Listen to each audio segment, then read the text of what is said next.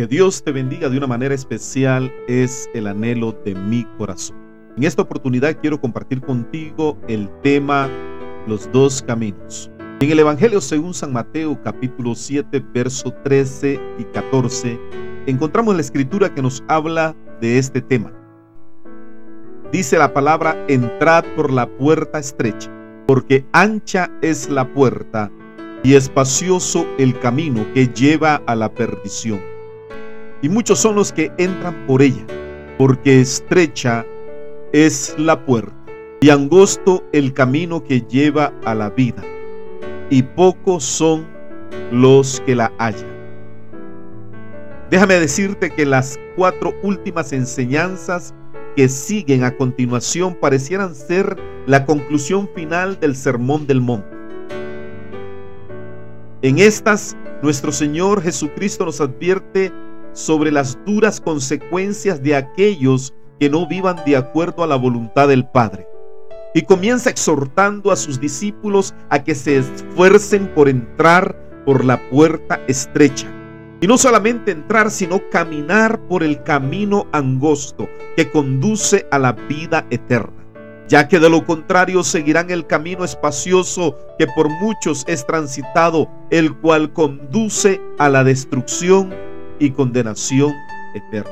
Es para todos del conocimiento que la elección le corresponde a cada persona. Y a lo largo de la historia de Israel podemos ver cómo Dios siempre animó a su pueblo de diferentes formas a escoger el camino correcto. Por ejemplo, les habló, a los cielos y a la tierra llamo por, por testigos hoy contra vosotros que os he puesto delante la vida y la muerte, la bendición y la maldición. Escoge pues la vida para que vivas tú y tu descendencia. Es así como podemos leer en Deuteronomio capítulo 30, verso 19. Años más tarde, Josué los exhortó diciendo, y si mal os parece servir a Jehová, escogeos hoy a quien sirváis, si a los dioses o a quienes sirvieron vuestros padres cuando estuvieron al otro lado del río o a los dioses de los amorreos en cuya tierra habitáis. Pero yo y mi casa serviremos a Jehová. Usted lo puede confirmar en Josué capítulo 4, perdón, capítulo 24, verso 15. Vale la pena recordar al profeta Isaías, quien amonestó al pueblo cuando claudicaba en dos pensamientos. La escritura dice, acercándose Elías a todo el pueblo, dijo, ¿hasta cuándo claudicaréis vosotros entre dos pensamientos? Si Jehová es Dios, seguidle. Y si Baal es Dios, id en pos de él. Y el pueblo no respondió palabra. Primera de Reyes capítulo 18, verso 21. Finalmente podemos añadir las palabras del profeta Isaías que los animaba a recorrer el camino justo para no desviarse de él. Dice la escritura, entonces tus oídos oirán a tus espaldas palabras que digan, este es el camino, andad por él y no echéis a la mano derecha ni tampoco torzáis a la mano izquierda.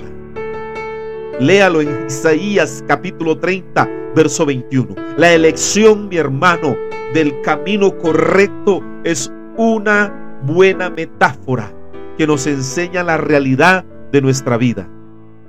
Constantemente cada uno de nosotros nos encontramos tomando diferentes elecciones, algunas triviales, pero otras de gran importancia, las cuales trascienden en la vida.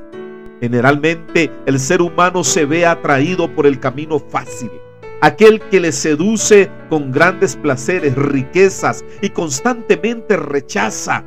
Sin embargo, frecuentemente las cosas buenas de la vida requieren esfuerzo, dedicación y un camino difícil. Y nuestro Señor Jesús lo deja claro en estos versículos. Mateo 7, verso 13 y 14. Entrad por la puerta estrecha, porque ancha es la puerta y espacioso el camino que lleva a la perdición. Y muchos son los que entran por ella. Porque estrecha es la puerta y angosto el camino que lleva a la vida, y pocos son los que la hallan. Contrario a la creencia popular que todas las religiones son buenas y conducen a Dios, Jesús deja claro que no es así y que solo hay un solo camino. Aquí se nos habla de dos puertas y dos caminos. Uno de ellos tiene una puerta ancha y un camino espacioso, el cual es difícil, perdón, el cual es fácil de transitar, y muchos son los que por él caminan. Pero el otro posee una puerta estrecha y un camino angosto, difícil de transitar, y pocos, realmente pocos, son los que lo caminan.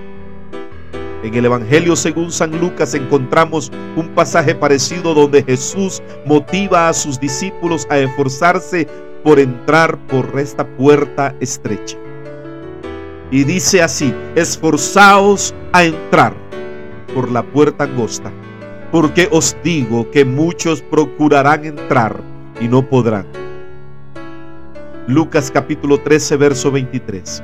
La palabra esforzaos proviene del griego agosizomai, la cual es la raíz para nuestra palabra agonizar y se refiere a luchar, a esforzarse con gran ahínco. Por ello, el poder entrar por la puerta de la salvación requiere esfuerzo. Lamentablemente la mayoría de personas escogen entrar por la puerta ancha y seguir el camino espacioso que les ofrece una vida de placeres, riquezas, sin saber que éste conduce a la condenación eterna. En contraste al que entra por la puerta estrecha y sigue el camino angosto que se ve expuesto a lo largo de su vida a dificultades y negaciones, pero su fin es la vida eterna. Por este motivo, la vida cristiana es comparada muchas veces con una batalla.